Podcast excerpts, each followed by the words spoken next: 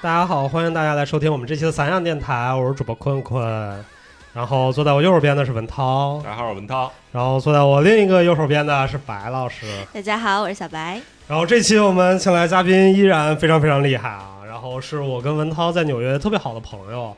然后现在是图片编辑对吧？或者叫文字编辑，还是总编辑？反正是 title，对，这个 title 应该是编辑。嗯，对，是编辑。对，然后是我们的，是一个不做编辑的编辑。然后是陶格同学，然后我们特别感谢陶哥，因为大家可能不知道，就是如果大家对这个工作、对编辑这个工作有了解的话，会知道这是一个非常非常辛苦、很忙的工作。所以其实我们约了陶格，这应该是约了好长一段时间，终于有时间，然后来给我们录一期电台了，然后非常非常不容易。嗯，因为涛哥原来也是跟我们在一起，然后学的是摄影。然后你知道，就是就是我现在老有学生和家长就会问我，就说：“哎呀，说坤老师啊，就是我孩子毕了业能干什么呀？”然后然后我就说：“啊，能干的事情特别多呀。”他说：“比如呢？”然后我说：“啊，比如各种事情啊，做工作室啊什么。”他：“他就说：‘哎，老师，那能不能进体制内呢？说摄影这个工作。’然后我每次举的例子，我说：‘可以啊，可以进杂志。’ 然后对，然后我说对吧？比如说去国家地理去做编辑，然后就我们的陶格其实现在是在国家地理做编辑，对吧？”这个一定要说吗？OK，这个不提了啊，我们我们不知道。这个这个要卡掉。对对，大家不知道，陶哥是在那个马上面跟我什么都没说。对，我什么都没说。然后这期其实我们在在在一开始在定题的时候就在讨论到底要定什么主题。所以你知道，一般我们的传统都是我们开选题会的时候会让嘉宾说去，嘉宾有什么想聊的，然后有非常多的嘉宾提出很多特别好的。题目啊，比如说我们之前请的卢老师聊了一期外星人，然后 对吧？然后还请了壮壮，然后聊的方言，其实这些都是我们没有想到的。对。然后我们这次跟陶哥在聊这个事情的时候，又来了一个更牛逼的主题。这个是其实是我们都特别想聊，但是我们一直被忽视了。嗯嗯，没有意识过。对，没有意识过。然后我们这期要聊的是野生动物。对。然后这一期的主题可能也跟陶哥最近在从事的这个工作的一个项目有关系。是的，是的，嗯，就是其实我也是之前对这个领域完全不了解，嗯，也是通过了最近一段时间的工作，然后就是强迫你把。就是聚焦在这个领域，然后去了解一些，对，所以还是呃，还是有一些感悟吧。尤其在这样一个特殊的一年，就是疫情，大家都很久都没有见面的情况下，然后可能在这一年是大家对这个野生动物尤为关注的一年。嗯嗯，主要是不敢吃了。一开始哎呀，这个也不敢吃，果子也不敢吃，后来三文鱼也不敢吃。现在你看武汉，买两斤牛肉都被抓了，拘留。你说真是。所以你看，困困的这个反应是我们大多数人的一个中国人的反应。一提到动物，哎，吃。对，就是是吧？大家就在想，哎呀，作为一个广东人、福建人还能吃吗？疫情，福建人能不能吃啊？对。所以我们这一期可能要把这个点就散得更开一点，呃，从各个角度来围绕动物的这个话题去聊。对，因为我觉得动物这个事情很好玩，就是我们老挂在嘴边，动物是我们的朋友，经常一边吃着牛肉一边说：“哦，我最爱看野牛了，什么，对吧？”然后，而且在艺术创作里面，你会发现很多时候我们围绕的一个主题，就会去都在都在围绕这个东西。就是往小里说，的可能是个动物；往大里说，我们会老会说，就是大家。去做主题，做人跟自然之间的关系，嗯，对吧？这里面你跟自然关系无非就是两种嘛，对吧？要不然跟树，要不然跟就是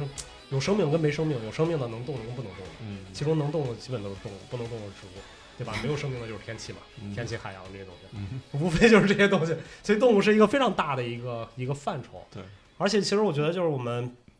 就是就是就是老挂在嘴边的这件事情，反而是我们经常会。忽略掉了，嗯，就是我们之前讨论那么多，我们三个在讨论主题的时候，我们三个动物爱好者，然后，你是你是动物爱好者还是饮食动物爱好者？爱吃动物爱好者，对，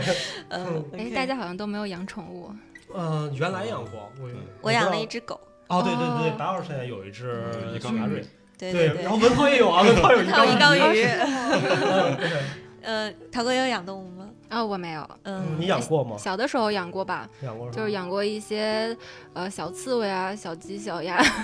哇小狗小狗、小猫都养过，对，哦小兔子。我感觉就是，你知道我们小时候老养一些永远无法被驯化的动物，嗯比如说刺猬啊、兔子呀、什么什么。就在我印象中，你知道，就是我对兔子这个东西感想特别深，就是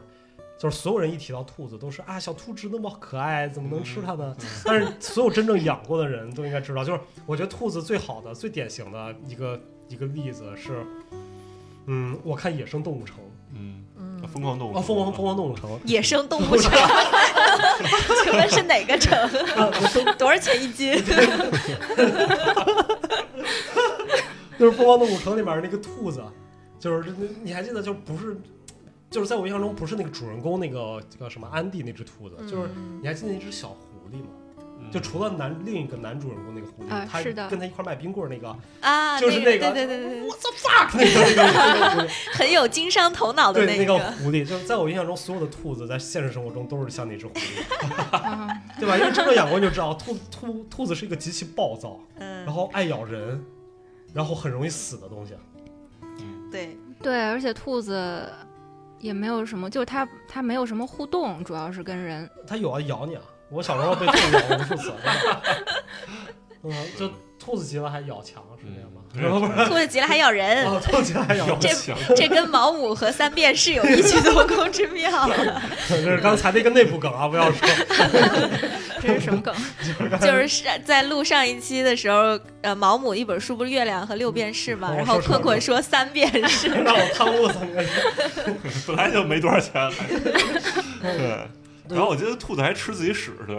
啊，真的，这，个我这个，对，我是之前也不知道，后来是我我前女友在英国，她也养了一只特别萌的小兔子，然后后来晚上睡觉，她就是得关厕所，我说为什么要关厕所？她说满屋要拉屎，然后早上起来我就看那个厕所里就是一堆小屎球那种，然后她还会自己吃，好像说是助消化什么的会，她是天性是吗？天性就是这样的，对。陶哥习惯就好，这是我们电台的特性，就跑题。嗯嗯，对这空性我马上就要拉回来，就是你知道，就是我们该怎么定义野生动物这件事情？嗯，嗯，我觉得很好玩儿，就是野生动物一般，我不知道陶哥你们怎么定义野生动物的？野生动物一般肯定是不是在人类养殖的或者培育的情况下，然后它是一个自然环境中的动物吧？文涛呢？我也差不多吧，我觉得。就是我不知道为什么，可能我我有点奇葩啊。我觉得野生动物不是它是活在哪儿，而是它的那种种类，就是它永远不能被驯化动物都可以叫野生动物。但是也有人，比如说拍摄城市里的野生生物，就是你很难界定它究竟是一个，比如说刺猬，你养在家里的时候，它就变成一个小。它就变成了小宠物，但是当它在自然环境中的时候，它又变成了野生野生野生动物，所以这个该怎么界定呢？就对于我来说，我觉得像刺猬，它不管养在哪儿，它都是野生动物。就因为你没法驯化它，你不能说刺猬来跟我走，叫爸爸什么的，不行。叫爸爸，你哪个野生动物都叫爸爸。鹦鹉 不是野生动物，像鹦鹉它永远不会是野生动物，你知道吗？你可以驯化它。就像狗对我来说，不不不，鹦鹉也在热带雨林我知道里有我知道它野生的就，那大金刚鹦鹉，嗯对吧嗯？但就我总感觉能被驯化的东西都很难，就像我我我不认为有一只野生的母猪，就是野猪 是是也是一种，好了，为了保证我们电台的学术准确性，我觉得跟大家可能从这个立法方面明确一下野生动物的定义啊。我们国家就是每一个国家和地区的立法是不一样的，但是我们国家在《野生动物保护法》的第二条对于野生动物的概念界定是。珍贵、濒危的陆生、水生野生动物和有重要生态、科学、社会价值的陆生野生动物。但是这个界定跟我们的学者在生物学上定义有点不一样，学者的定义会缩小了野生动物的涵盖范围。那就比如说举个例子啊，我们环境法学专家常继文教授认为，笼统的将野生动物定义为以森林、草原等自然环境为依托而生存的未经人工驯化的动物，包括用于科学研究或者展览目的但未经驯化的动物。嗯，什什什么意什么叫科学研究展览目的？就比如说是在动物园里的这些动物，或者也算是是野生动物。被做成标本的 哦，这样子是的，嗯嗯，这个还挺超脱的，对我来说，可能还是我的个人见解会有一点点不一样。对对对就我觉得每个人对于野生动物有自己的一个想法或者是定义，也对，因是为我记得我之前看，就是约翰伯格，他有一本书，就不是关于他另一本书叫《看》，我不知道你们看过没有。嗯然后一本散文集，然后他其中第一篇文章就是讲的那篇文章就要看，他讲的就是英国动物园历史。嗯他就说英国最早的时候，他去讨论观看跟被观看的这个这个这个改变嘛。嗯他就说英国最早的动物园儿，大家去找一些动物过来，然后去收集，就是他要制造那个体验是让人去进入到一个类野生环境，就是我们能看到真正在大自然中那个动物是什么样的。嗯但是结果动物园发展到最后来就会变成了那那个野生动物，就他就说就就用约翰伯格话说，他的眼睛都没有光了，嗯就他已经圈养在那儿了，就是他跟野生没有关系了。嗯但是人的目光还是去，就是他说这种动物被圈化的最主要的成因是因为人的目光过多，就我们天天去看它，嗯导致了它的这种这种失去野性化。所以就是如果按照这个道理来说，就是你看张 Berg 那观点，就是在在在动物园里，动物已经不是野生动物了。嗯对吧？它已经完全被驯化了，你怎么能说它它这种驯化可能不是说我们真的让它知道叫爸爸这件事儿嗯，它可能是已经不再会会去打猎啊，或者怎么样。嗯，嗯他已经不在那个环境当中了。对，就是他那个 他只顶着个 title，但是没有职位。哎，但你知道吗？就也动物园，其实就我也是之前看了嗯这些呃艺术作品，其实都是呃看与被观看，然后有很多人都是在批判这种圈养野生动物的这种行为嘛。嗯 但是在就是我的了解了这个动物园的这个机构之后，现在发现它其实也算是一个保护机构。嗯，那肯定是啊，嗯对啊，对对活着就算保护嘛。哎。怎么回事？不是，就我们说流浪汉收容所是不是保护流浪汉？我们不提倡把嘉宾的嘴立即堵死 这样的行为，我都错，我都错，道歉是吧这是一种对野生行为的 非法行为。对，因为之前看过很多作品嘛，嗯。比如说呃要把人和动物的这个角色。呃，哦对对调调，或者嗯说把有一些什么人类观察的一些综艺啊，他会把人关在一个这样的透明的盒子里面，然后去呃多长时间，然后让对对对，嗯对这个，其实我我我不太赞同，就是这种什么要把对调，什么我们是什么样那样。我觉得在某种意义上讲，没有太大，就它变成了它在早期做肯定是有意义的，但是它到现在，我觉得它变成一种 common sense。common sense 就是我们都知道，或者我们都会觉得这个动物园是这样的，但实际上可能原来动物园是这样，但现在你去看美国那么多动物园，因为我特别喜欢动物园，基本我去一个城市，所有动物园都去了，就我们去过全世界各地动物园，然后你会发现他们做的其实真的跟我们想象中就批判那动物园已经完全不一样了。是的，是的。做的已，经非常非常好了，嗯。然后他们也很人性化什么这些东西，所以我觉得就是我们去做这个，就是这就为什么我我有点反感去看那种这种去在讨论动物跟人之间关系的东西，因为我觉得它放在八十年代、放在七十年代它是成立的，但是放在现在又不成立，嗯。对吧？现在已经不是这样了。是的，嗯就是就是最一开始可能动物园是从这种马戏团啊什么发展过来，然后到了现在可能它的就是它的英文是 zoo 嘛，然后嗯。其实也叫比如说 zoology 什么 garden 对对对，所以，嗯、所以它其实还是有一定的培育啊、研究啊的目的，对，我记得之前那个卡斯蒂亚·胡佛拍过，就是他在晚期的时候拍过一组那动物园照片，就是那杜萨多夫那个，然后他拍那个我觉得特别好，就是他因为卡塞蒂亚·霍弗尔之前拍的所有图像都是拍什么大剧院、嗯什么歌舞厅什么那种那种室内，然后非常杜塞尔多夫。对就特别杜塞。然后后来他拍动物园那个也是，他就是他拍的并不是说什么。嗯，人跟动物之间观察啊，或者这些东西，他要体现那个东西也是，他说人的仪式感是如何建立的，嗯在建筑和这个上面，就是他去拍那动物园也是，就是说这种大笼子，然后一面大墙，说这个东西是如何给人建立一种极强的仪式性。然后，所以我觉得这个很很好玩的一个点，就是他其实没有在关注，他没有直接去关注动物啊，或者关注我们去观察这件事情，但他通过另一个方向去告诉我们，就是你看我们为什么去动物园的时候也会，就是国外的动物园，它也会让我们产生仪式感，让我们觉得这是一个一个值得去认真对待的一个地方。嗯对吧？我觉得这个其实是我后来想到，就是关于动物园儿，我觉得这个是我比较推荐的一个作品，我蛮喜欢的。嗯，嗯，我我我最我关于动物园推荐作品是马特·达蒙演的那个《我家买了动物园》那哦个电影，啊哇，超好我家买看了动物园儿，对，那个超好看，那个电影特别好，就是就是他就是之前带他孩子搬家，然后就是看到一块地不错，然后就买了，但是那块地儿就是附带的有一个。就养了好多动物，他说，你知道，他后来就是把想把那开成动物园嘛，然后就各种经过各种考核，然后最后成功的开了个动物园。那那个电影是特别温馨，特别特别美，特别好。哦，对，然后也是我通过那电影我才知道，原来开一个动物园是这么复杂，不是说你就养几只动物给它喂喂食就行了。对什么要死亡，考虑到死死怎么去让它活下来嘛。对，是的，是的，而且嗯动物园也起到了很很重要的教育意义吧。小的时候大家都去动物园，感觉这是一个呃必经之路。对对，对，嗯哇，太喜欢动物园了，真的我。我跟夏夏都是每去一个城市，基本我们都去动物园，就去什么哥本哈根动物园，然后去冰岛动物园什么，就会觉得特别好玩。就每个地方它那种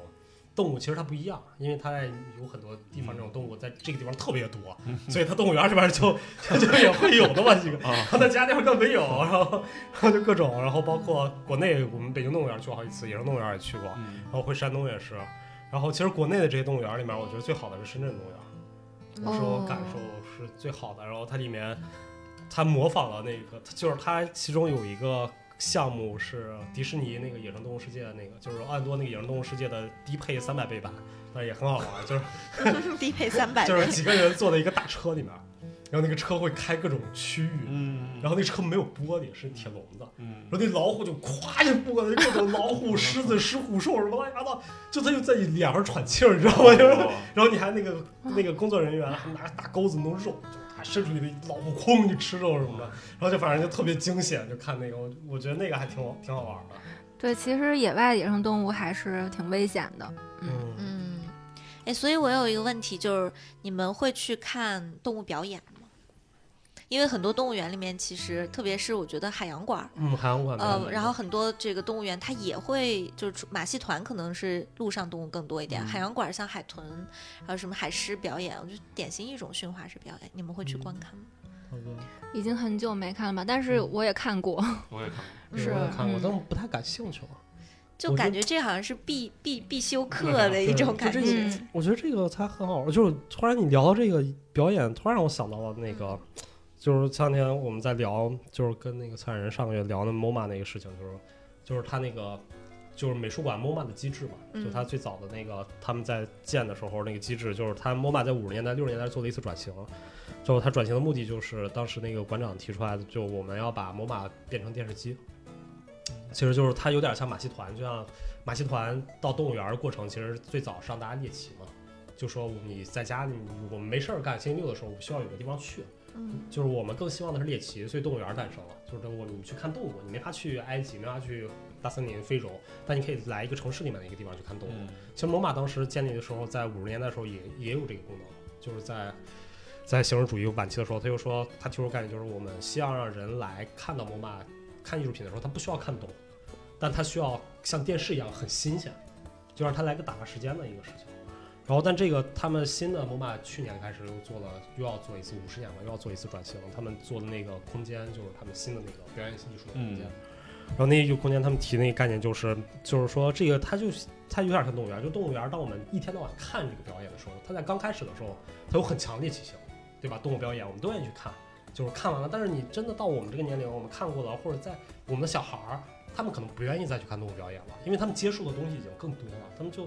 就像我们现在，你真的他有一个表演，我也不会去看，就像我去每年去那么多动物园，我也不会去看表演，并不是因为我不喜欢他或者我批判他，我觉得他怎么样，他就是单纯的无法吸引我。嗯嗯对吧？假如他真来一霸王龙吃企鹅，我肯定还会去看的，真的就是管他什么道德不道德，对吧？就是我，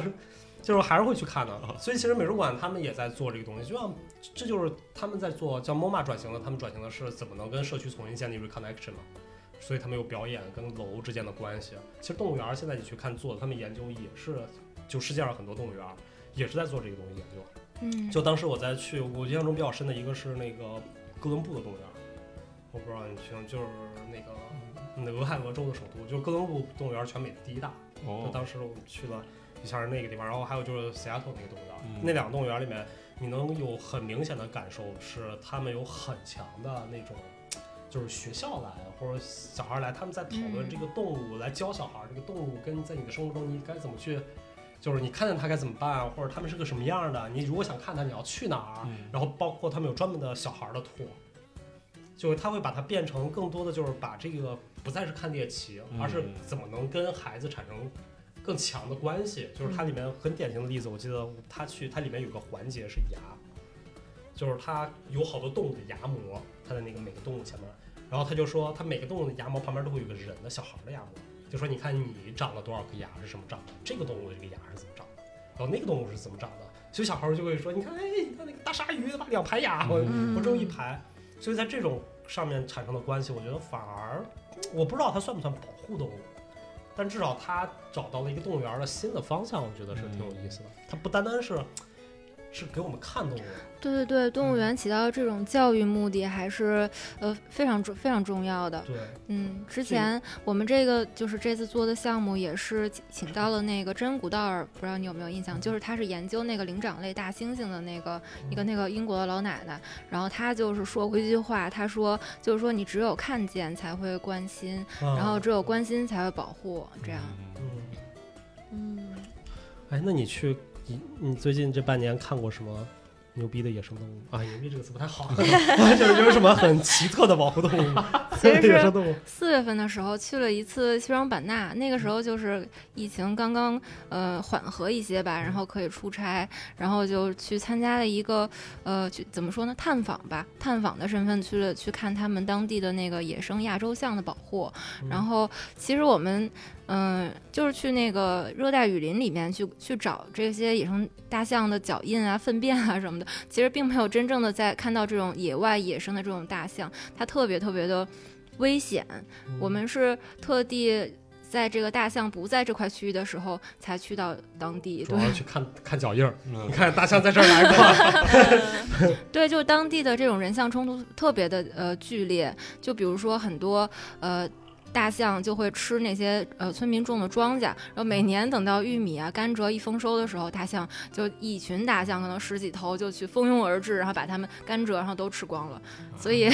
对，然后就有这样的冲突，有的时候甚至会发生一些大象踩踏人啊什么的，就会造成很多人员伤亡。嗯，那人也不能打，因为它是保护动物，肯定对啊，对啊，因为你打它你会犯法，但是他打你不犯法。应该搞一个野生动物，就是野生人类保护法。我跟你说，然后把动物告上法庭，告诉他你赔偿精神损失。这个你知道美国法律规定 road kill 就是这样的，就是就是他不是有 road kill，就是你开车的时候他不是有野鹿吗？嗯野鹿你撞死了，就是可以拿走了。对，可以拿走。就是他又说这个东西就是他给你造成的这个伤害，那他赔偿就是他的生命，你可以把它吃了。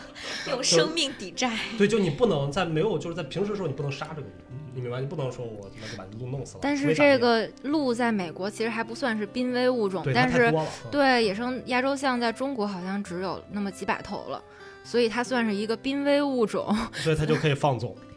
真的就是一般的野生大亚洲象，它们都很警惕嘛，就是嗯但是就是在中国当地的那一群大象，它们吃完甘蔗、吃完庄稼之后，甚至会在田地里面呼呼大睡，就是直接躺着睡觉。就一般这种动物，它们都是站着睡觉的。嗯，对，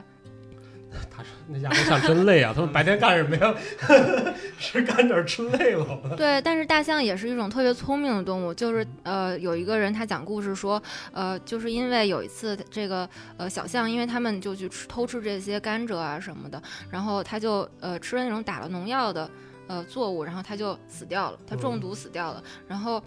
呃人类发现这个小象的时候，他就觉得就是不知道他为什么死了，因为他也没有任何的外伤。嗯然后于是就就是就地给他解剖了，想看一下他是为什么死的。嗯但是这一幕恰巧就被看被那个他的妈妈，他那那个大象看到了，所以他就以为是人类杀死了这个小象，然后嗯对之后就是特别仇恨仇恨人类。对，嗯，你说动物到底聪不聪明？那你它会不会是一种揣测呀？我们揣测它仇恨人类。这个我还真没有想过。对，因为因为我觉得很多时候我们去思考野生动物或其他物种的时候，都是建立在我们的价值观上的，对，是的，对吧？我们会觉得你杀了我孩子，我仇恨你。但是对于动物来说，它到底是怎么想的？你不知道，而且它可能不是一个思考性的问题。呃，它会有一些行为的表现啊，比如说这个大象，它会特地的去攻击人类，然后就是之前可能它不是这样，但是呃。但是其实大象的栖息地减少，才导致它们和人类的这个就是生活区发生一些重叠，才才有现在的这些这些问题。嗯，嗯那你们提出啥解决方案了？就是呃，现在呃，科学家们现现在在做一些，比如说建立生态廊道这样的，呃，就是说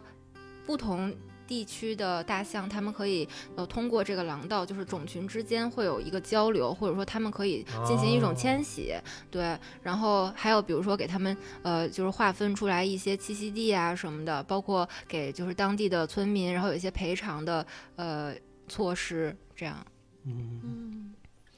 其实我一直觉得，因为我们的。呃，比如说我之前带学生的时候，学生经常会选择一些选题。举个例子说，假如我以什么宠物的视角看世界，嗯是什么样子，对吧？或者说什么，我我我，假如说我是我家猫，然后我会怎么看待我驯养它，或者怎么？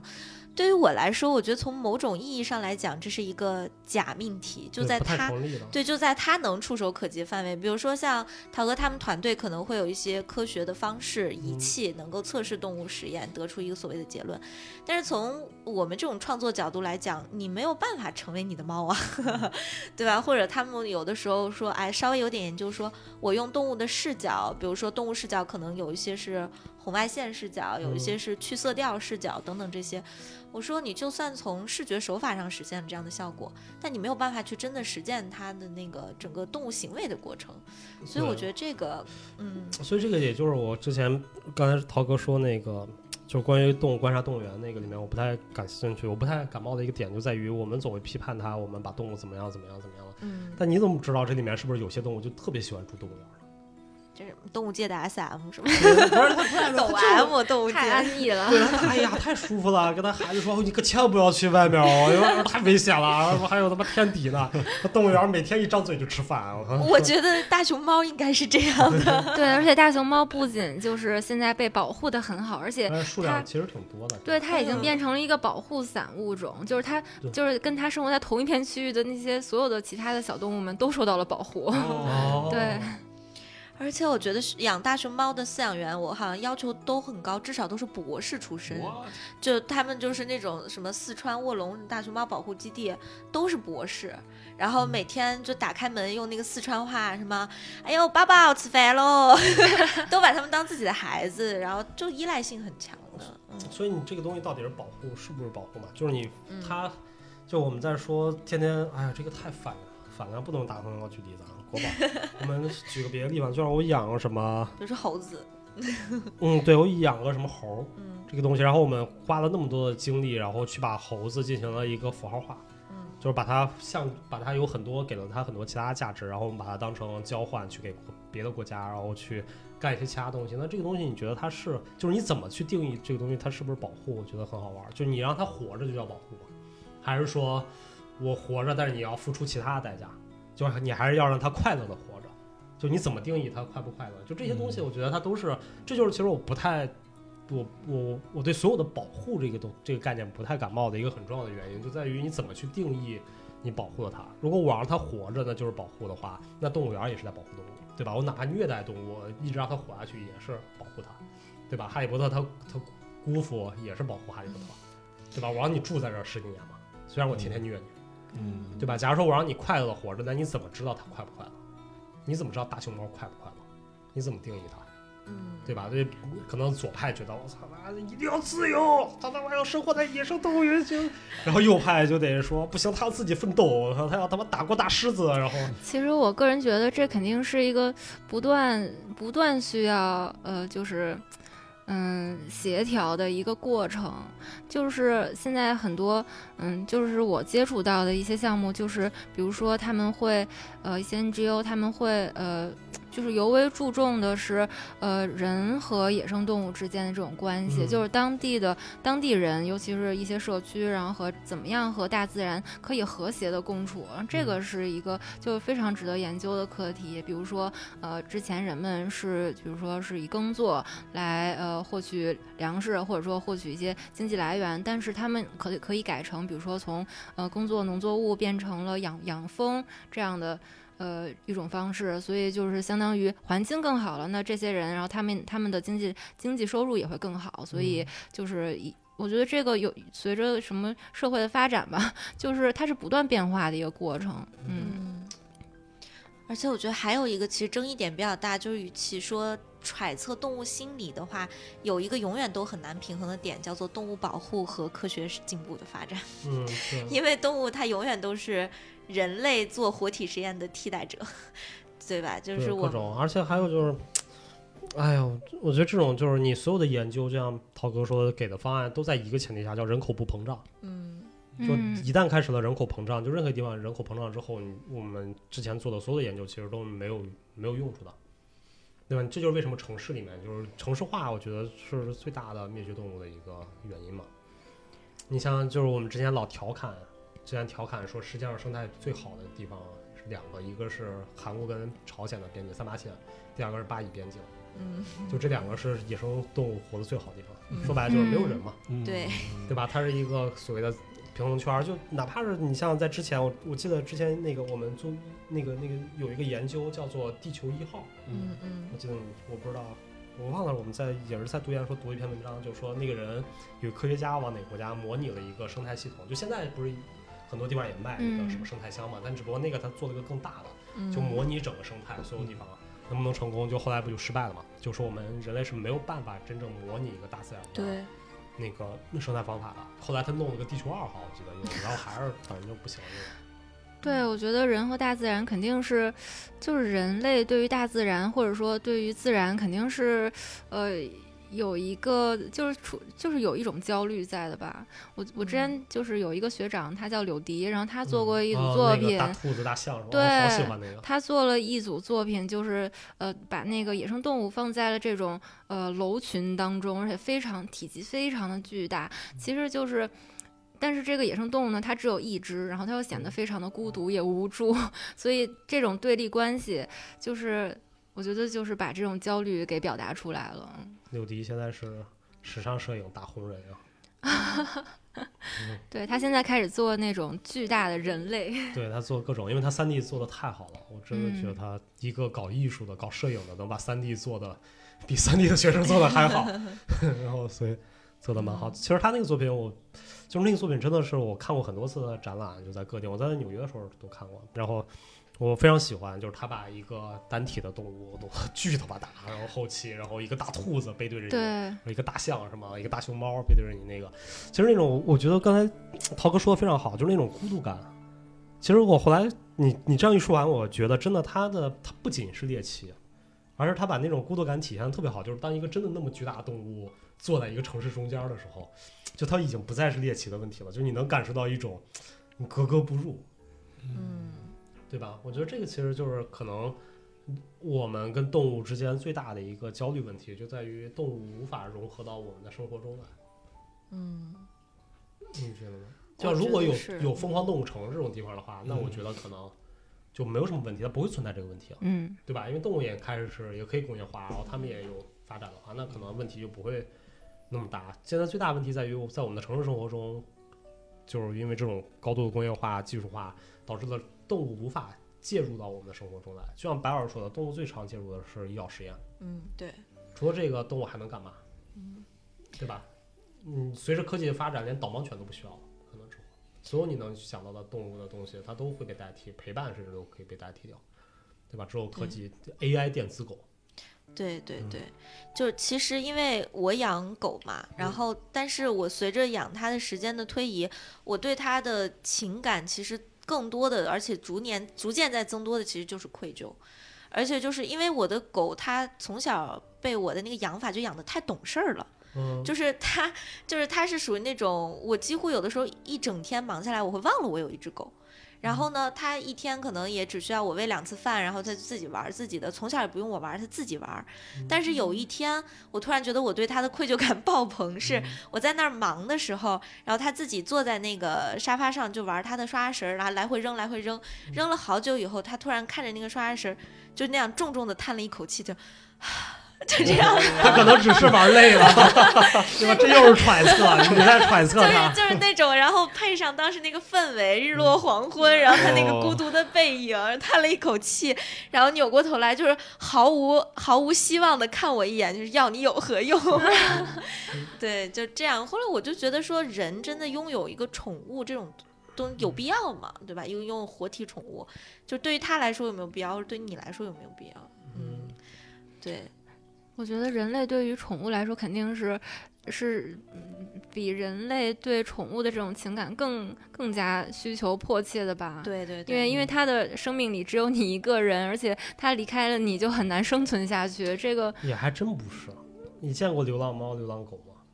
就好多走丢了的流浪猫、狗、宠物狗跟猫就变成流浪猫、流浪狗，你会发现没有你过得也还可以。就你觉得它脏了点儿，它差了点儿，或者怎么，但人家过得也找到了小伙伴，其他流浪猫狗，然后也混入到动物社区里面，然后有自由，对也还可以。就是我，所以我觉得就是所有的我们认为就是白老师说的那狗的一声叹息，和你觉得这种它只有你，就是谁离了谁不能活呀。嗯，就是它不一定会会会过得就像我们说的不好。嗯，这个好不好，完全界定于我们觉得它，哎，你看脏成这样了，嗯，对吧？那野生动物哪个不脏？你说脏它就是不好吗？嗯，嗯对我我朋友圈有一个中国挺有名摄影师叫王一树嘛，然后嗯他是成天在发他养了两只猫，然后有一只猫，他他不是老出差，然后有一只猫有一次他就在不在家的时候就跑了，然后。他也就不担心呀，无所谓，反正他买那猫也不是为了养，就是为了拍照什么的。然后，然后，然后有一，然后，然后回来以后就在小区院里看那猫了，哎，猫贼该贼跟那个流浪猫玩儿特嗨，然后还躺着晒太阳，然后叫那猫，猫也不回来，然后什么的。然后他就成天也就是在家就是从窗户也能看着那猫，然后就这这种状态，我觉得挺好的。偶尔他就是那个把那猫抓回家养几天，那猫又跑了什么的。就 是达成了某种奇怪的和谐。个默契是吧？就就之前猫那个，我们看成都还是哪儿，就是说有一只流浪猫，然后其实一个人家一个男的养的，然后他每天就是就是他那个主人以为是他养的流浪的，养了之后，就后来另那个猫就是这两天去这个男的家，过两天去另一个男的家，就是他他的邻居两个人都以为那家猫是他自己的，结果直到有一天，其中一个邻居把那个给那个猫挂了一个小牌儿，然后另一个邻居他说、哦、这不是我的猫吗？然后这俩人养了大概半劈年，劈腿被发现了，对，就就就是养了真的半年多，就是俩人都不知道，就还有另一家，嗯嗯，就这个隐婚，我操，这 这就是渣猫，嗯渣猫。所以就是你说这个东西你怎么去界定？就我们太人太以自我为中心了，我们太以自我为中心，我们觉得他们离了我就不能活，嗯那怎么样怎么样，或者怎么样，我们在保护他，还是用得着你保护吗？对吧？你你走了，这灭霸叭一打手指头，所有动物都保护了，人对少一半儿。对，也许和和动物还隔着一层。那我记得是那天文涛说的摄影师吗？是叫什么？呃，Lucas 啊呃里，对对对，嗯他他就是专门拍摄那种呃流浪者是吧？然后呃隐居者或者说在树林里生存。世外桃源的。对对嗯对，然后我我记得就之前看他的一个评论，然后他说什么故事之外，嗯、他是怎么说？他说故事之外，呃，没有故事。他说故事之外好像只有，呃，只是你自己。就是说啊对，他，他就说，因为我们没有办法界定他们是怎么样的，我们以为他们回归呃山林，然后变过嗯过上了原始的生活，但是虽然他们没有一个确切的住址或者是一个确切的呃一个。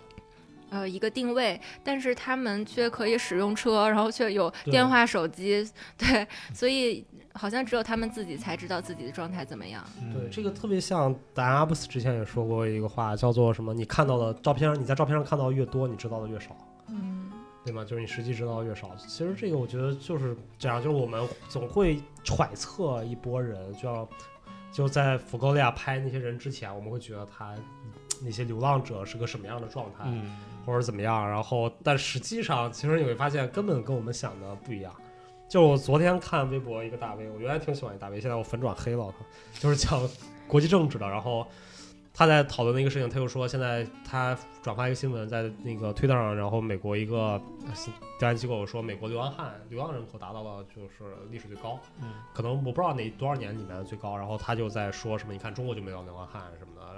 乱七八糟，就是在底下都说啊什么不好。我就说你知道美国流浪汉过什么样生活？就是我们在美国见流浪汉，我操，爽的一塌糊涂呀！真的，你们是不是文涛？就是那 你知道美国就是纽约，他为了什么弄那种城市文化特别傻逼政政府，就是他会有那种小路牌儿。路牌儿亮的，然后他们更新那个每个路牌儿旁边是有个电话，有个屏幕，你可以打电话什么那种。你知道，就是所有路牌儿，就是你你晚上看的时候，每个路牌儿底那个那个小屏幕都都会有一个流浪汉在看毛片儿啊啊，就是就疯狂就在那儿，然后各种那流浪汉吃的也也不错，然后喝的也不错，然后过的到处换地儿，就一到冬天你会发现纽约街上流浪汉少一半，就他们全都去屋里住了。对他们有一个专门为了怕他们那个下暴雪什么冻死，给他们一个 shelter，对对，都会各种各样的 shelter。一到夏天又推这个车，每人就开始各各处。然后有的时候我还见那个吹咒里面有流浪汉，就他们可能突然从哪儿弄了点钱过来，就去吹咒里面买点东西吃，就去大超市，就白人超市去买东西。这这根本我跟我们想的那种什么中国的乞讨者完全不一个概念，对吧？所以你，但是我们当我们去有一个印象符号去想流浪汉是什么样的时候，我们就觉得好惨，是根本不是那帮 hippies 过的，我操，好的一塌糊涂。对，我在纽约倒还行。我当时去芝加哥，我看他们也是路边有好多流浪汉嘛，嗯但是他们的所有流浪汉每一个真的嗯 every single one 都在拿一本书在看书。嗯，就我当时都我惊了，我说这是比纽约的流浪汉有文化，我操！纽约那帮都玩手机啊，都在看出来？这他妈根本就是就是你没法跟他们去描述，没有见过人描述流浪汉是个什么样的。就是就是在我们典型里面，我们去转发流浪汉人数暴就是暴增或者怎么样暴增，我们动物怎么怎么样了，但你根本不知道实际情况是什么样的。嗯我们只是得到一个很片面的一个小信息，嗯嗯，对吧？然后这个信息经过我们自己的价值观、我们的生活，然后对它进行扩大、扩，开始进行各种的，就是颅内高潮，嗯对吧？然后觉得怎么样了？然后建立了一种自我自信，或者一种就是那个谁，就是他说的嘛，就是我们想要的永远都是在道德的最高潮、最最高点嘛，就是我们总是要给自己建立一个道德的制高点，就是我们得到这些信息都是来建立自己道德制高点上，有的。嗯，因为毕竟我们是站在了食物链顶端有意识的动物。对，所以这个其实我觉得就是对于野生动物，现在太这个这个主题被我拉的太不好了，我觉得改成不保护野生动物。一个新的思考方式，对。对那么回到我们今天就是这个主题来，我们既然就是谈到了，因为动物来说，传统它是生物学，对吧？嗯然后我们的话，我们的专业领域，那跟我们专业领域不得不聊到的，其实是这几年特别火的一个跨界，对吧？嗯跨出了三个领域，有 bio art、bio design，还有一个叫做 bio fabrication，嗯呃就是。对，就是生物艺术、生物设计和生物制造技术。也就是说，从专业领域来讲，除了用动物作为内容表现形式，比如说这种摄影主题啊，然后这种主题，它更多的也可能让动物成为了艺术创作的一部分，或者是一个，甚至是一种 我感觉听着那么残忍呢？为什么那么残忍呢？又要聊 Damien Hirst 了，但但但这个可能没有那么残忍的啊，它更多还是出于呃当你想友好的创作哦前提下，这种什么生物但其实材料，我就想到了嗯皮毛一体大衣。我这是以牺牲生命为代价的。对吧？我为什么第一个想到的嗯怎么是皮毛一体？这不就是生物材料吗？对，生物材料其实很多是用植物吧，动物是不是？生物也也蛮动物也多，这嗯动物很多，比如说，蛇皮啊，或者什么的反光。比如说 MIT 专门有一个叫做呃媒介物质研究组他们专那个那个特别特对是那，个嗯 abstract 里那个技术。呃对对对，然后他那个哇，他那个女 leader 我觉得是超级美，Nelly，嗯嗯，跟布拉德皮特在一起过的女人，但是我感觉那一集他怎么没怎么介绍那个技术，就光介绍这个女人的个人魅力 就是最大的噱头，就是美。嗯，但是他们做了一个项目，就是其实有也也有一定残忍，就做了一个很大的装置，做了一个二十六边形的一个龙骨，然后放了六千五百只蝉在上面，然后这样让这个蝉蝉作为一个就是织料，啊，对嗯他那东西把那个做了一个就是天然蝉，用很很几好好多个月把那个装置嗯织出来了。嗯，好多。对对对之前徐冰不是在纽对约做那个吗？对，吃桑叶儿，然后在那树上吐丝什么的。嗯。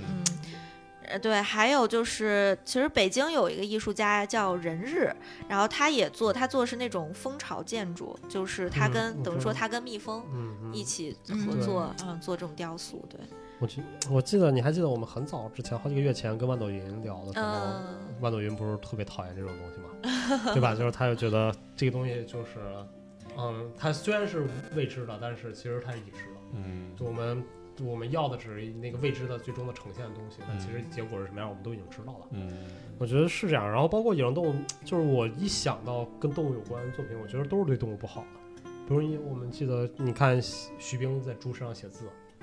纹身，他好像是纹身的纹身对，把字纹在猪身上，对吧？然后之前我还看过那个作品，我想不起来那艺术家叫什么，就他建一个大房子，一面是猪，一面是人，然后那个人是去看猪，一个单面玻璃，嗯嗯然后人去看猪的那种，然后包括那黄永聘的那种世界剧场，嗯对吧？包括狗咬狗那个，我不知道是不是嗯，它都是。其实你会感觉我们在去利用这个动物的时候，好像没有没有那么友善呢，怎么样？但是其实白老师刚才我开玩笑就是说蛇皮什么，但是现在那个 bio material 那种，就是它叫什么 textile 类似那种，就是纺织。他们做的其实不是真的动物的皮，但它是用仿生学去模拟蛇或者说把那些是东西它来带来的效果。对，嗯，但很多时候我们发现还是我们做不到，还是那个东西原来那个皮最好。对，研究不出来，这个东西就是研究不出来嘛。就是有的时候能研究出来，有的时候可能它就研究不出来。对，现在有一些那种 residency 的，就是艺术驻留的项目，它嗯也是，呃，是呃艺术家和科学家就是结啊合，就是联合创作的那种嗯项目。呃，好像有一个艺术家，他是好像和什么荷兰的一个。呃，也是研究所嗯在合作，他他是把那个一些小麦的根系，就他专专门去拿那个根系来做嗯做一些创作，他就不知道怎么样控制这些根系，他们会呈现出来一个图案。哦，对然后有点像 bio art 那感觉。对，就是 bio art，对对对对，然后他就他展览的时候就是把这个根系翻上来，这样，嗯然后他再扣回去，它还可以继续的长，觉得很神奇。嗯，这个就有点那种一直在生长的画。对对对，嗯，嗯你让我想到那个就是荷兰不是他们卖蘑菇那个，啊就是那个置换蘑菇，他们好像说是有一个法律说不准地面上种任何就这种置换的东西，然后他们就把那蘑菇弄成是往地下长的，不 是就是地下它它它那个蘑菇不是应该是长出面儿，它它它就往底下长，它的根儿其实是那蘑菇本体，对对，就是钻法律的空子。就说我就是我，因为我朋友去荷兰，他们吃蘑菇，我说，哎，你这蘑菇长啥样？我挺好奇。他说，你其实看不出来那是蘑菇了，已经。他但是他是那蘑菇，但是它是对，不是咱们想想象中那样。对，这个太逗了，真太是。牛了。嗯，但其实也就目前，我觉得设计界也在很关注说人跟动物关系的这个事情，也有好多致力于说改善人动物，比如说一些海洋捕捞，可能。我们那捕捞者特别多，然后像 RCA 他们有个小组就专门做这种叫做让鲸鱼或者是能够感知到我们的这种船只或者人行为雷达，嗯或者是说我们的船只上面安了专门去侦查附近这种鱼类的这样的雷达。如果我们靠近的话，他们会利用声波让他们自动避开这种等等嗯动物的交互，这样服务设计的东西也很多。嗯嗯，但那个雷达最多用的是看景的船。嗯，我们原来在在波士顿看那个鲸鱼的时候，我们说你它就能保证你百分之百能看到。哦，他给吸引过来是吗？靠那个声波。不是，他就知道雷达在哪。变成了就有好多游船，他们都有雷啊都互相通嘛，就一个哦游船雷达声呐感测到那个鲸鱼之后，它就会所有船就叫过去了。哦，就看这个，不过鲸鱼这个特好玩，你知道前两天看一视频，你知道鲸鱼，他不说特别浪漫的时候是叫鲸落嘛，对对对对吧？嗯鲸，然后你知道鲸鱼死了之后，除了鲸落，还有一种东西叫鲸爆，啊，会直接炸掉。鲸会，因为它鲸鱼里面气都压是吧？就有嗯有氨气还是什么东哦西，就会会疯狂爆炸。说在人类面临就是经历过两次鲸爆都特别残忍，就是一次是在日本好像一个大鲸在哪儿就是被被被发现了岸上，然后大家就说把它拉回去做研究干嘛？结果在路上的时候就惊爆了，然后炸了满个城，整个城市就那一片好几个哇个钱。就说 臭到说大人都就再也不想去去看鲸鱼了！Oh my god！哇，这还真不知道。那鲸爆那个给我笑死了。嗯。嗯所以今天我们请就是陶哥来，可能也想让跟大家更多的分享一些你们在工作中可能有意思的一些课题，或者说现在咱们的这个在你们在做一些什么样子的项目，对，跟跟野生动物的嗯，或者跟动物有关也都可以。其实我们呃并不是在做和野生动物相关的项目，但是我们呃最近在做一个视频年赛嘛，嗯所以就是收集到了很多就是全国各地他们呃拍摄地方上的野生动物，然后包括一些保护项目，就是其实呃越来越多的能够看到，其实保护者其实保护这件事情，嗯、它是从很多个维度进行就是来进行的吧，或者说呃。保护也并不是一个就是保护机构，呃，专门的保护机构的事情，很多都是一些村民啊，然后包括一些呃，包括我们在城市里的小伙伴们，然后大家都可以去进行保护。嗯，哎呀，城市保护什么？我就说最好的保护就是你，其实就是你把它忘了，就保护这个词，我觉得就是从说出来，对已对，经居高它就已经是一个制高点的一种对，已感觉了。我。就说嘛，你最好的保护就是我在。保护你，对，你嗯就你不要见它，就是就是几年不见，他们就会过得很好。真的，就所有人都不要见一种动物，然后那个动物一般就会过得不错。嗯嗯所以其实就像我们说的，从某种意义上来讲，我们人也是动物啊，对吧？嗯然后我们人的这种，呃就是说肉身肉体也其实跟动物没有什么太多的区别，我们也是脂肪、骨骼，然后内脏所构成的，对。嗯所以其实嗯这方面，我我总是觉得，就是其实你会看我们人一直在做的，就现在科技发展，在科技的在做这个事情。就原来你知道科技发展就是干两件事情嘛，突破时间跟空间嘛，就是要要不然跟时间有关，要不然跟嗯空间有关，对吧？汽车啊这些东西。然后，但是其实现在你会发现在，在在现在我们叫医药时代，就是就是医学生物学发展特别嗯高科技，叫我们叫突破肉身，叫肉身时代。什么叫肉身时代？就是我们现在已经厌倦了我们作为动物这个事情，就像白老师说的，所以你会发现我们在做的绝大多数的科学努力都是在突破肉体，我们肉体来带来的局限。嗯，就最典型的例子，就可能放在很早两千年前大家就想干的，就是长生不老嘛。长生不老是最典型的突破肉体嘛，对吧？就是什么肉体，什么叫长生不老？就是新陈代谢就是不没有嘛，就我们死是因为我们新陈代谢了，嗯就是永远都没有，就新陈代谢永远代谢不完。嗯对吧？这种所有东西，包括我们所有的制药啊，所有这些东西，哪怕是 AI，AI 是干嘛？就是我觉得在某种意义上讲，AI 是是把我们，就是它是一个纯粹的提炼了肉体以外的思想的东西嘛，嗯对吧？马斯克的把芯片打到脑子里，脑机，对脑机，就是真的就是现在是一个赛博朋克狂欢的年代，嗯 对，就是 就是很 cyberpunk 嘛，就 cyberpunk 是什么？就机械组合体嘛，对，就是肉跟机械的组合，可能再往后 cyberpunk 再往后就是已经没有肉了，嗯就是机械。嗯，生物数据，对，所以你你在想，如果人都开始去摆脱生物我们这种生物属性的时候，那我们还真的会关心动物吗？对吧？那剩下的我们那个时候去关心动物的，可能剩的只剩道德最高点了，嗯就只有怜悯了。我觉得，其实我觉得，呃，很多就是在我看来，很多这种保护项目，它有点像是，呃，一个，呃，其实是还是针对就是以人为为主的一个项目。比如说，呃，比如说我在这个沙漠上种那种梭梭草啊嗯什么的，其实梭梭这个植物在本身，它在戈壁上可能也是一种入侵物种，它会嗯对，它会呃锁住这些水分，然后其他的植物就无法生长，会加加快这种土地荒漠化。嗯但是的确，人类也需要它，用需要它来对挡风沙，所以。嗯，包括就是人和社区不社区和野生动物之间的关系，其实也是为了人类可以在不影响它的就是呃经济发展前提下，然后去保护这些动物。嗯，所以说，嗯，其实我觉得它还是 以人为中心的。嗯，但是话说回来，就是怎么说呢？就是肯定，不管是人类再怎么发展，它肯定还是在，就是在都是在这个地球上的一种生一种生物。马斯克要移民火星了，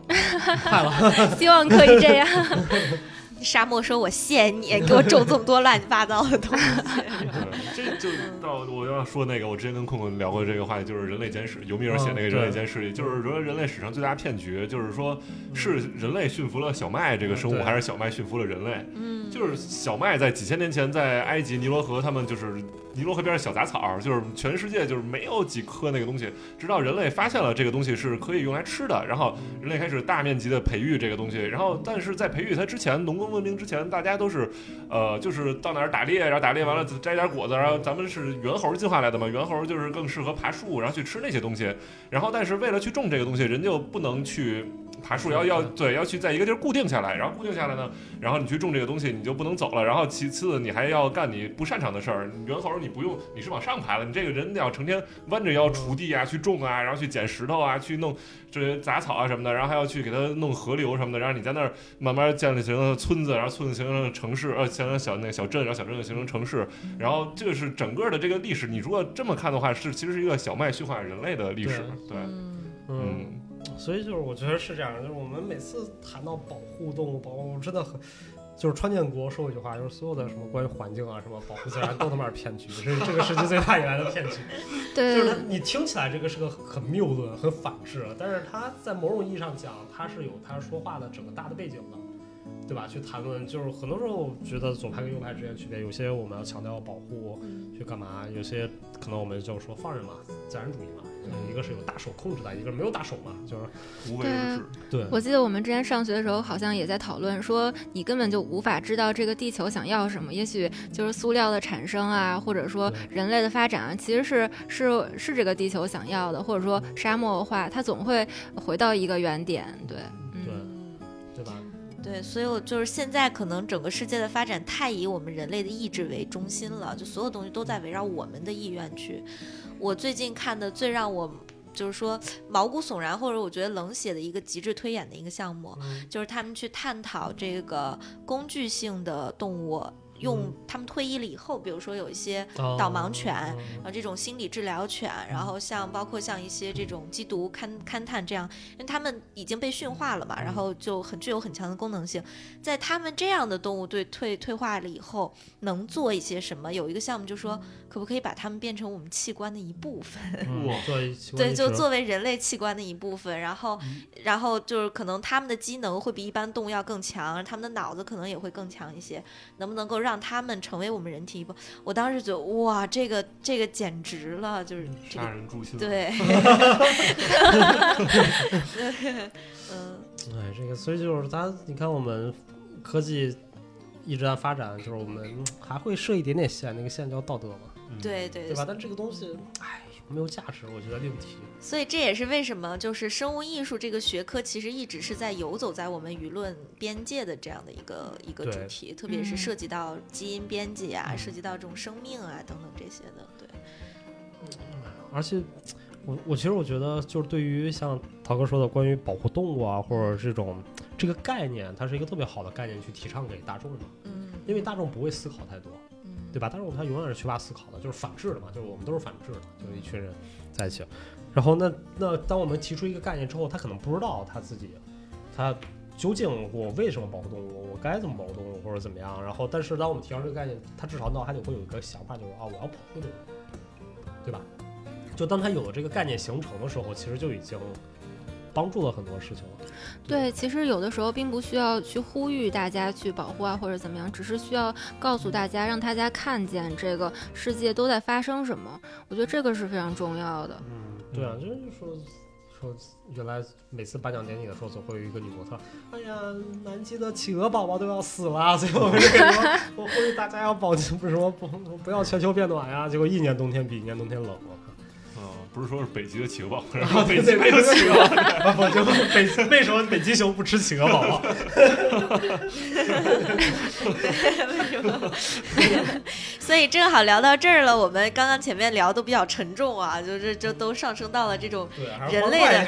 我们我给大家就是。问大家三位一个问题吧，就是你们有没有吃过野生动物的经历？就年少无知的时候，或者怎么样的这样子？哦，什么算野生动物？就是我吃过蛇，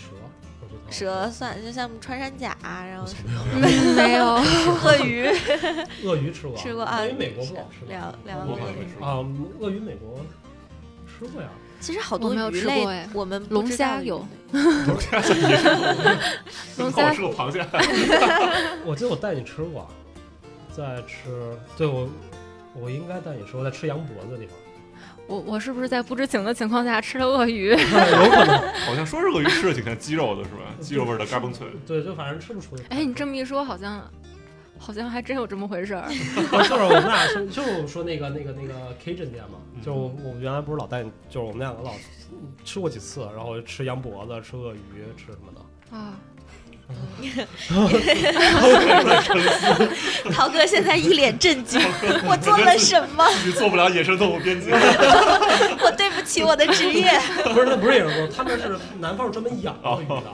他们有对，佛罗里达那边好多家鳄鱼，养家养鳄鱼农场，对然后他们就像我们的大闸蟹一样，对，你知道，而且你知道那些店，他们养鳄鱼主要不是吃的，都是给奢侈品做的，爱马仕，就是啊，哦，爱马仕、LV 什么的，他们去做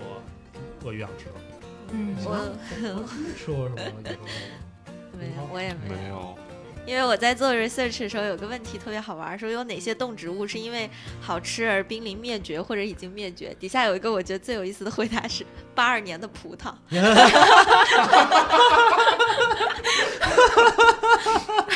我觉得这个好绝了。我觉得你要这样想，一个动物好吃被，所以被吃到灭绝，它是一个伪命题。嗯，嗯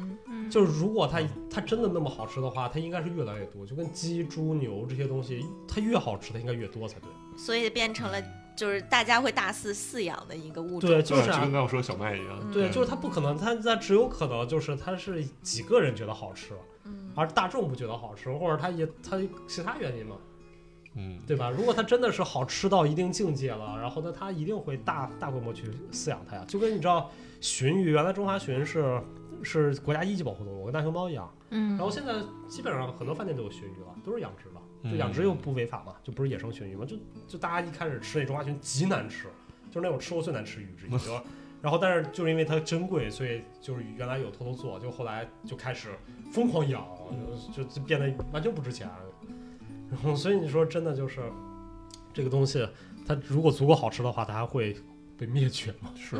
嗯。对，所以有一个纪录片，就是让我印象特别深刻，就是统治者统治那个，嗯。它是就特别特别残忍的一个，是讲我们的肉类，就是禽类、嗯。畜牧业，比如猪，然后鸡，然后火鸡，嗯。然后就是讲这个农场动物嗯。是人们是怎么为了只是为了养我们供给我们吃的动物嗯而做那个机械化高科技农场的，嗯，就好像比如说，哦我知道，呃我看过那个，就塞那个特别对火，鸡是拿个大大那个东西，嘣儿塞就砰就是冲起来了。我去做各种，而且比如说像他们那个火鸡，然后很多禽类，他们杀的时候其实都是一批一批那个流水线去杀它嘛。但是可能为了保证它的口感，为了保证它储存，很多时候它到第二道流水线，整个整个火鸡都被扒完皮了，它都是活着的。呃，然后在嗯某一个地方才要去杀，或者说他们像这种什么，呃，所谓的人道主义就不放血似的杀电击什么，嗯很多时候是电不死它的，就把它真的是电到一种那种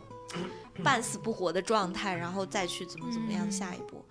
那种跟我们肯德基，所以就是说广告营销学永远是骗局。比如肯德基永远给你展示的是我们的有机农场，然后一只鸡在幸福的生活有。机农场那全是鸡啊，没鸡农场那是肯德基，那个是 Eat More Chicken，那个 Eat More Beef。对对，对，让我想到的就是我看到一个一个人他拍的纪录片，他也是讲了这个野生穿山甲，它是怎么样被走私。其实它就是以一个保护者的身份吧，他作为这个便衣，然后隐藏在就是说和这个呃罪犯进行交易，然后在呃交易的时候把这个罪犯给抓获了。然后这个穿山甲真的是非常的可怜，就有的时候他们为了呃增重啊或者怎么样，就是给他就是注水。肚子里面注水，然后导致它的整个全身都是膨胀的，而且都已经没有办法走路了，有的时候甚至有骨折啊什么的情况。然后还有那个，不是我们说这个穿山甲它的鳞片有药用作物，嗯但其实并没有，它的成分经过分析就是和我们人类的指甲是一样的。嗯所以就是我觉得这种认知还是需要需要去宣传。可是来捣毁中医啊，不能来说明它有什么魔性的。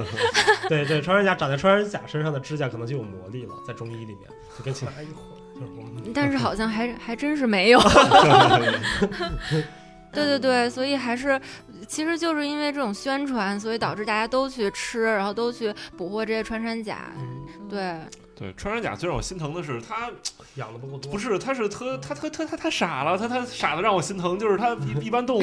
他你遇到危险了，你就要么跑，要么反击。嗯穿山甲不会反击，不会跑，它全是一个球然后你就直接把它捡起来拿走就行了。对，嗯对啊，这这太让人心疼了，这个。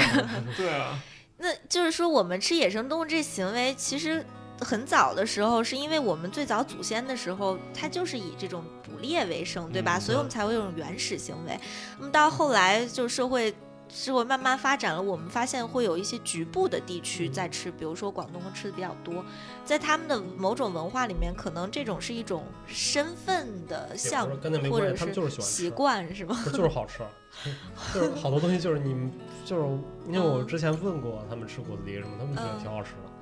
它就是好吃那个东西。哇，但那个上面很多野生动物上面携带那个病菌病毒，真的是就核弹级别的，你知道吗？这个我觉得也很难去 judge 他们吧。嗯反正我是不建议，就是我每次听到，就是很多长辈也会说什么啊，人那么多能吃的东西，为什么还要吃这个东西啊？我觉得你你很难这样说。那人那么多能干的事情，你为什么要干这个干那个呢？嗯，对吧？你你有那么多数学、理工能学，你干嘛要搞艺术对吧？你这真是就是，所以你没法去去很强的 judgmental 大家，我觉得。是是不能这样，但我觉得咱们这行有点不太政治正确，对，尤其是在尤其是在兴办那个时候，咱们说这个，就感觉好像为吃野味儿人证明一样，也没有，我就是我是说他那吃了，那你就要付出代价嘛。嗯对吧？你是付出代价，你死掉了，然后你传播了，你可能被各种各样的遭到了各种各样的所谓的付出的代价。但是我觉得你很难去去说你不能吃一个，你你你不让大家，如果这个是保护动物，我觉得不能吃，对吧？因为法律规定了这个东西你不能吃，但不是。你说我我就要吃老鼠嗯这个事情，他你你该骂他呢，还是该说，就是因为他吃老鼠，所以你家没老鼠，嗯，这个地方没老，广东可能再也没有老鼠。我们我们就不聊吃这一趴了，我要我要 把这我要把毕竟是少数人倾向倾向扼杀在摇篮里，强行转移话题。哎，对，我要不然又变成反制的代表，被人喷对了。呃，那么还是回到我们专业领域来。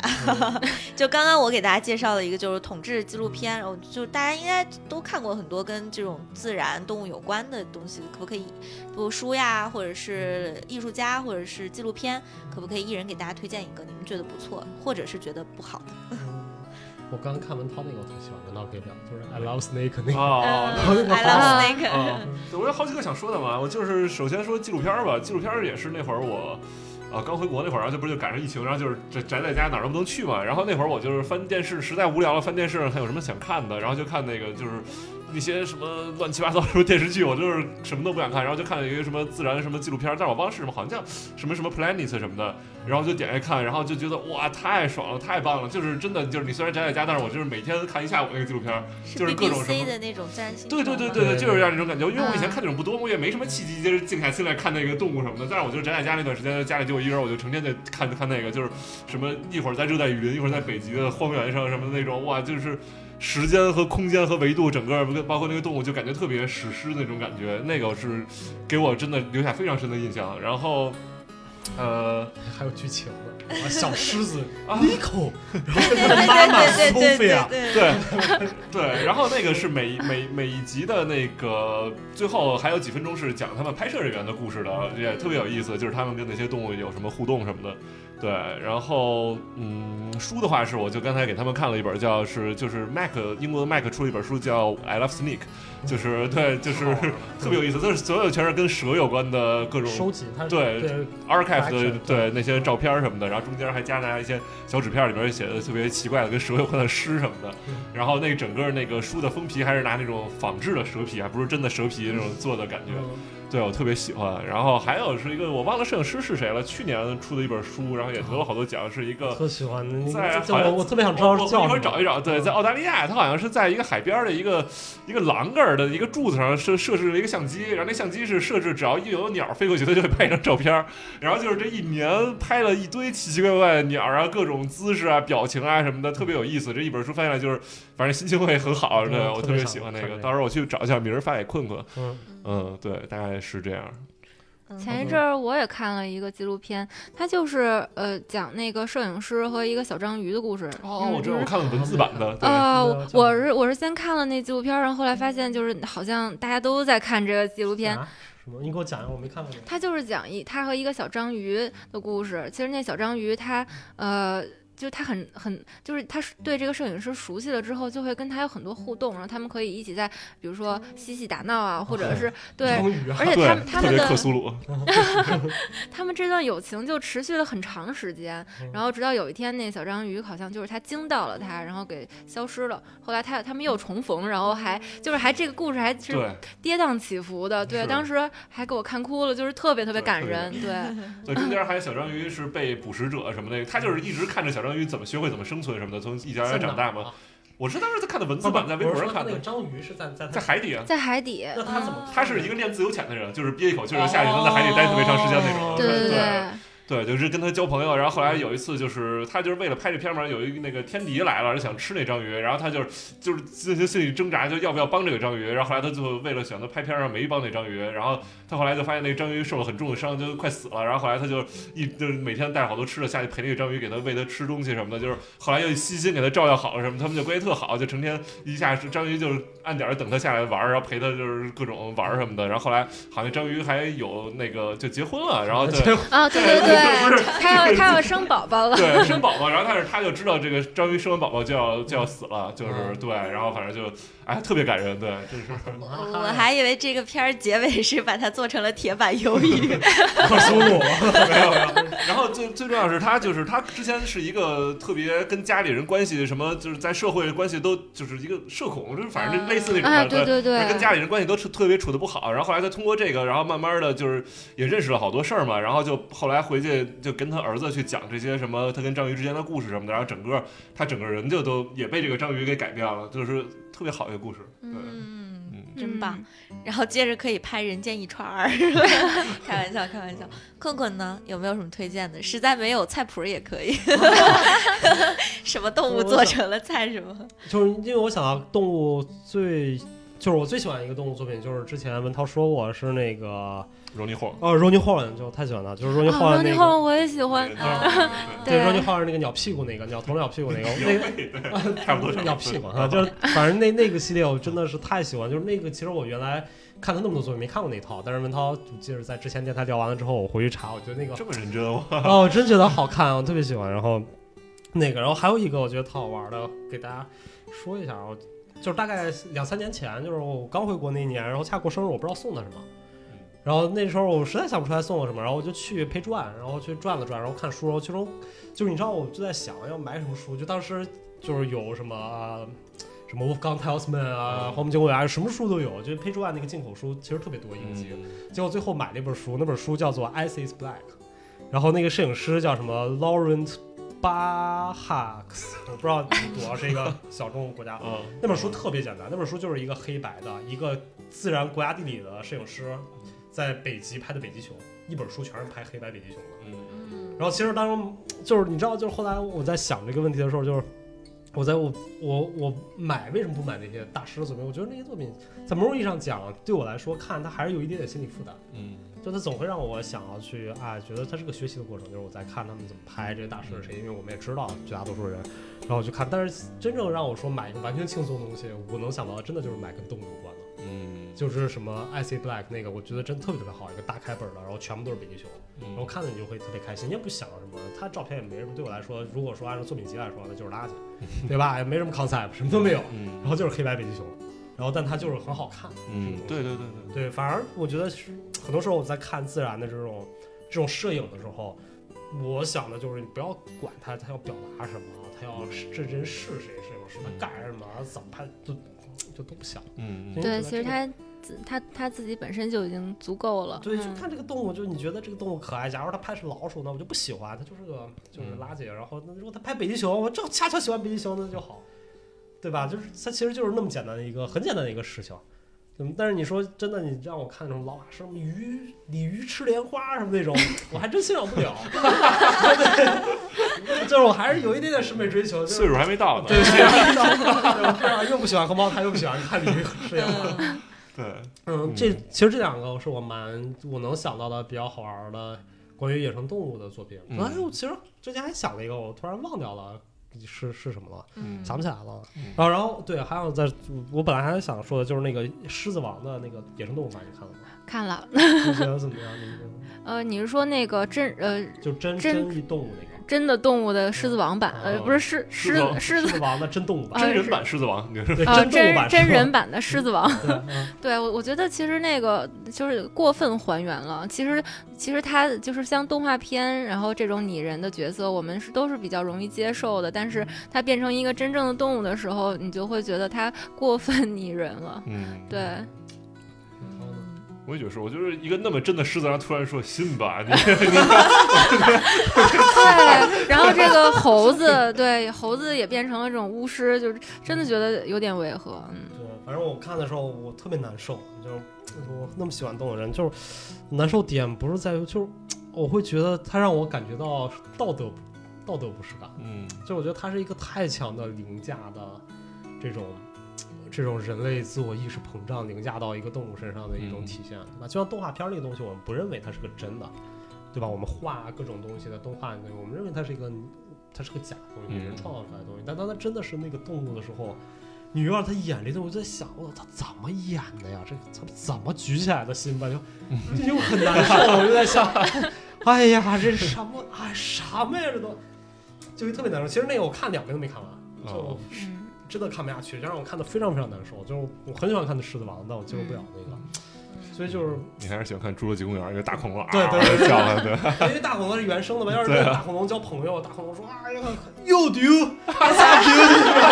you，我也觉得就是那种，大恐龙跟那什么，哎，可是最可是最新的那个《侏罗纪公园》，它好像就是有驯养一些龙，哎，就像狗狗一样的。那但是龙也不会说话，不不不不，他那个他那个还是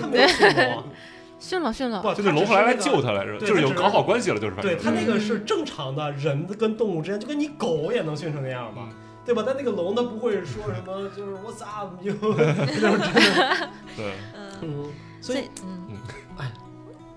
啊啊所以啊，所以就是我突然想到，我原来觉得一个真人跟动物还原最好的一个动画片，我不知道你们看过，叫做什么？谁杀死了什么兔子？谁杀死了什么兔子乔丹还是什么？乔你看，就乔丹演的电影，乔丹哦，空中大灌篮叫是吧？你们没看过？代沟代沟，是吧？呃 对没有就，特别棒，是乔丹是真人跟动画在一起。我好像看过，是是 是很早很早的很早很早很早以前，我上小学的时候看的，哦然后我上小学的时候他已经拍了很多年了。哇，就特别特别好看，是真的是就是一个谋杀案讲的，然后里面是有动画片的啊，兔子那个叫什么兔八哥，对兔八哥啊那我好像也看过，兔八哥跟乔丹一起。演啊，啊然后就是那个我觉得我操那个真的是我到现在为止我觉得是一个最完美的，就是它是动画形象的动物，然后跟真人嗯，在一起，它又不是动画片儿，它又不是真人模拟那个，就那个时候怎么想的好莱坞，我操太牛逼了，嗯哦，说说到动画片，我还要再推荐一个，就是我最最最最喜欢的一个动画片，叫《了不起的狐狸爸爸》，我不知道啊，有 有有，对对对对，哇，超好看，就是啊，韦斯安德森就是拍那个布达佩斯大饭店那个导演拍的，对，其实是 Wes Anderson 他的所有电影都非常的非常的好看。对，就包括去年还是前年那个《犬之岛》，我也超喜欢。嗯对，然后那个婆动画片吗，对动画片那个《了不起狐狸爸爸》也是动画片，就是。哎，怎么说？就是那个狐狸爸爸，就是特别萌啊，特也不是特别萌，就是特别睿智，然后就特别特别可爱，然后也不是特别可爱，就怎么说？就是反正那个故事都特别好。然后我就是不说这些故事，你们到时候自己看。然后就是我给您说一最后一段，然后就是跟野生动物有关的。然后就当时那个整整个片子啊，那个狐狸爸爸就是都会有有事儿没事儿提一句说 I have phobia of wolf，就是我特别怕狼。啊对，然后就是特别怕狼，然后就说我操，这没头没脑的干嘛老说这一句？然后就是哪有狼啊？没没出现过狼。嗯然后最后他们就整个大冒险完成了，然后最后他们就是开着一个小小小摩托，然后往回走的时候，然后看山山顶上有一只狼，然后就是那个了不起狐狸爸爸，我操，直接眼眶湿了，然后就说，然后就开始用那个意大利语，然后跟他打了个招呼，然后狼没理他，然后用拉丁语我跟狼打了个招呼，然后然后狼就是。顿了一下，就冲往他往他这看了一眼，然后走了。然后，然后，然后，然后那个他孩子问他说：“你跟他说什么？”他说：“我说那个这个冬天这么难耐，你你你打算怎么度过什么的这种？”然后，然后他说，然后好像他说什么来着？他反正好像就是一个沉默吧。然后，然后那个狼就走了。我操！然后那个聊聊起狐狸爸爸哭了，对，我操！我觉得巨牛逼，就是那块儿，我真是那他为什么我不怕狼？那前面那个铺垫没有铺垫，就是这一个这个，我我的见解读就是就是狼就是一个自由象征，因为这个了不起狐狸爸爸他就是一直就是他在里面是一个被家庭驯化状态，就是每天拎着公文包去上班什么的，然后但是他没事儿会去那个旁边的农场偷只鸡，他就说我们是野兽，我们他妈的要要去偷鸡，要不然怎么我怎么才是一个 fox 呢？对 对，然后所以他就是真正才是向往狼野野生动物这个狼这种自由的生活，哦，对这好蒙太奇。对，特别酷这个 F 海，哦，真的，我觉得可以去看看。嗯，一定要看，对。我想给大家再推荐一个挺逗的纪录片儿。嗯，也是 BBC 拍的，一二年一个纪录片儿，叫做《企鹅群里有特务 》。哦，就是他弄那个电那个电企鹅那个对对对对对对对他弄了个假的企鹅，他弄了好几弄个摄像只机，然后 混到了企鹅的群里，因为嗯企鹅是一种很敏感、很玻璃心，嗯然后就是它怀疑度很高，所以你不能直接去拍它们，但是他们又辨别不出来，所以这个片儿里它那种解说是典型的英式幽默，就那种很多都是那种 英英英国那种人说话的方式，BBC 你看多了，你感觉他太能编故事了。对，一条三文鱼就是那个回游，跳上去鲤鱼跳龙门的感觉。然后就说啊什么，然后这然后他他还得用交错蒙太奇，然后就开始讲这两只熊，然后这只三文鱼，然后那只鸟，然后最后他们汇聚到一点，两个熊爸爸，然后什么带着熊儿子到了这个点，就看哪一只那只三文三文鱼什么什么。叫什么？我忘了起个名儿。那三文鱼能不能跳上来，就可以被熊爸爸抓住吃了？就 是那种，就是那种，然后那只鸟儿怎么样？可是哇，最后你就感觉这个，就刚开始看觉得巨爽，就怎么 那么牛逼，然后一看多了，你觉得怎么戏那么多呀？对，戏太多了。嗯，对，对对于观众来说是这样，但其实我们甚至不能确确定那是同一只熊。是是的，是吧？嗯，嗯，哎，有什么好玩的幕后故事给我们可以解读、讲一讲吗？有关于野生动物，你们去玩那个组织，嗯你嗯们，去工作组织啊，不是去玩？哦，有，你们知道怎么样呃测量大象的身高吗？哦，不知道，奇怪的知识有增加了。就是我们发现了一个大象的脚印，然后一个科学家说，诶，这个这个大象是一个小象，说为什么它是一个小象呢？因为它可以通过脚脚印的那个周长来估算大象的身高，哦哦，但它不能直接量吗？因为大象太凶猛了，哦 大象是野生的。大象没法，你你没法让它站起来呀。啊它是四个脚着地的，你量它身高不应该是让它这样立起来，然后那不是啊，不是身高就是身高那个就是那个从脚到后背，对到后背那个。哦不是不是给抻直了那么跳，狗的，你哈士奇身高那得有 一米六，我 操！等会儿，吓死我！我们家这个就六十公分，等会儿你家站一米六的。那我这么多年给我家狗量身高都是让它这这起来量是吧？我们！家雪纳瑞一米二，我操！想变种雪纳瑞，就跟量小孩儿一样，在门框上给它那么量。需要买门票了。我，你这太逗了。哦，原来不是站着量才，是真正反制的那个。打扰了，打扰了。我以为要让它立着，嗯，好嘞能。通过摄影吗？摄影也是一种方法吧对？吧？通过比例，我在离它多远十米的时候拍一张大一张多少个角度大小，它一算就能算出来高度。你就是困困称象，但是直接估算脚印不是更加方便吗？但那个不准啊，你你心里还是觉得不准啊？就凭什么他脚就这个脚四十三号码跟四十二号码，的，就看我一米九，但我手很小，我还没困得手大。那就这个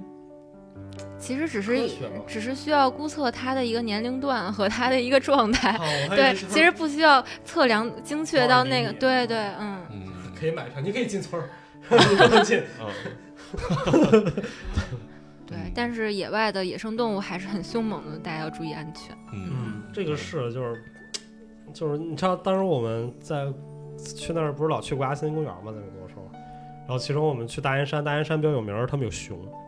就会有棕熊。嗯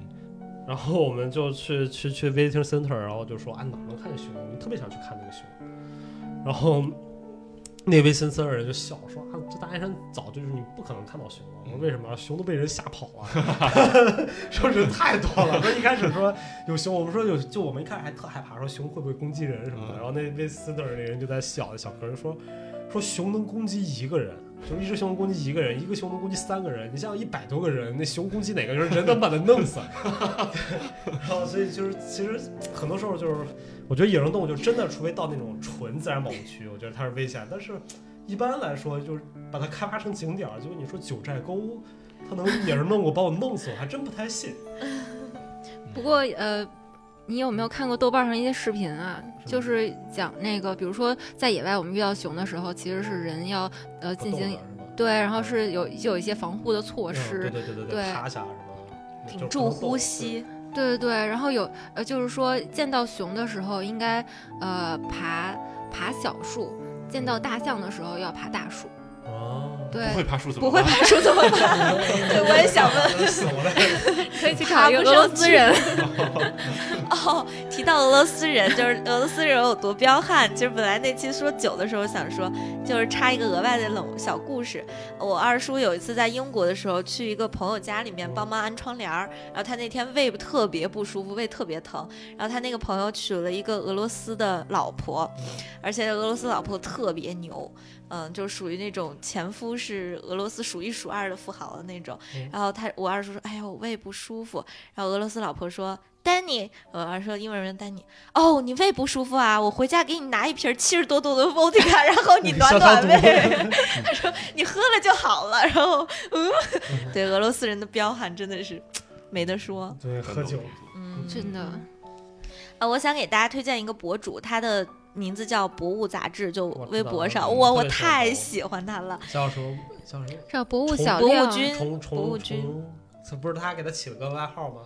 嗯，其实博物也是瓜地里的一个，对是吗瓜地里的，哦是瓜地里的一个一一个品牌。对，对对对，就是有呃瓜地里中华遗产和博物。三个三个杂志嗯其实。哦，我是就是有老有人喜欢私信问他他说这是什么博物君，对对对对对对，就是哦这是什么那个。蛇啊？然后是是是是是，这人一一嘴北京口音，那对个对对，就是他，就是那。男的，那博物君是他们的创意总监，哦，哇，啊他真的对对对好知识太渊博了，我觉得真的好多冷门东西，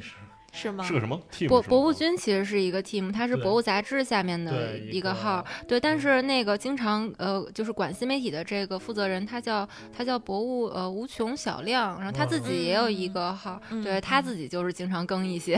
这嗯个关于就是大家会问他说网网传生物，大家会问他这个是什么，那个是什么，对对对然后他就对对去辟谣什么，对，对。我我们原来我在国家地理不是图片部的时候，我们老拍一些东西，不知道是什么，然后我们每次都是发给地博物让他们看。就 反正之前我们有一个嗯我印象特深，就是就是他拍了一个我们拍了一种鱼，嗯还是一个青蛙王，反正是一个水里一个东西。然后那东西我们大家都说，然后就当时我在那儿听，然后然后我们那个那个编辑就问老编辑问你知道这是什么吗？我说不是那鱼吗？我说你知道什么鱼啊？我说好像三文鱼什么的吧。我说什么三文鱼，三文鱼品种那么多呢？然后后来大家就在讨论，然后最后我们主编就说啊，这是一个什么什么品种那么长的名儿，然后就大概十个字儿的一种鱼。然后然后我们就然后其中我们一个编辑就说好像不是。说，然后那那个我们主编说，那发给给博物让他们去弄，然后给博物发过去了。然后博物过会儿第二天就说到，说这个不是那个我们提那十个字儿是一个十四个字儿的一个 鱼。我然后跟我们说，原因就是因为他在旗的哪个上面有一个什么样的颜色，那个对对对这个 我操，我都傻了。然后那主编啊，就就就就是他这个，哦，我太喜欢他了，真的。反正我们老有就是瓜地里拍那些摄影师拍出来不知道，就给博物给给博物杂志他们让他们去看那种。但他们其实有好多不知道的，啊，就他们也是，但他们会去查这个东西，对对对。对，那也有很多查。不到，就他们可能就是你给他一两天时间，他也不知道，他就说这个东西可能他只能说嗯大概是个什么科、什么类、什么什么对对对，什么纲的，但是它具体那个叫什么，因为它很多第一它没有中文翻译，就很多嗯动物植物都没有中文翻译，然后第二个是它有很多时候你拍摄那个角度啊什么的嗯。没法辨别，证据不这个东西。嗯，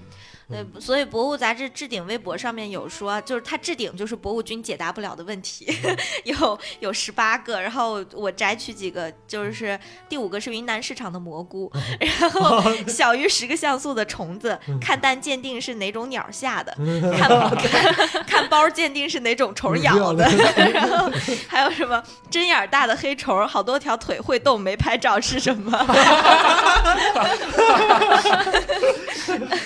还有所有干炸、酱油、清蒸、水煮、松鼠过的鱼，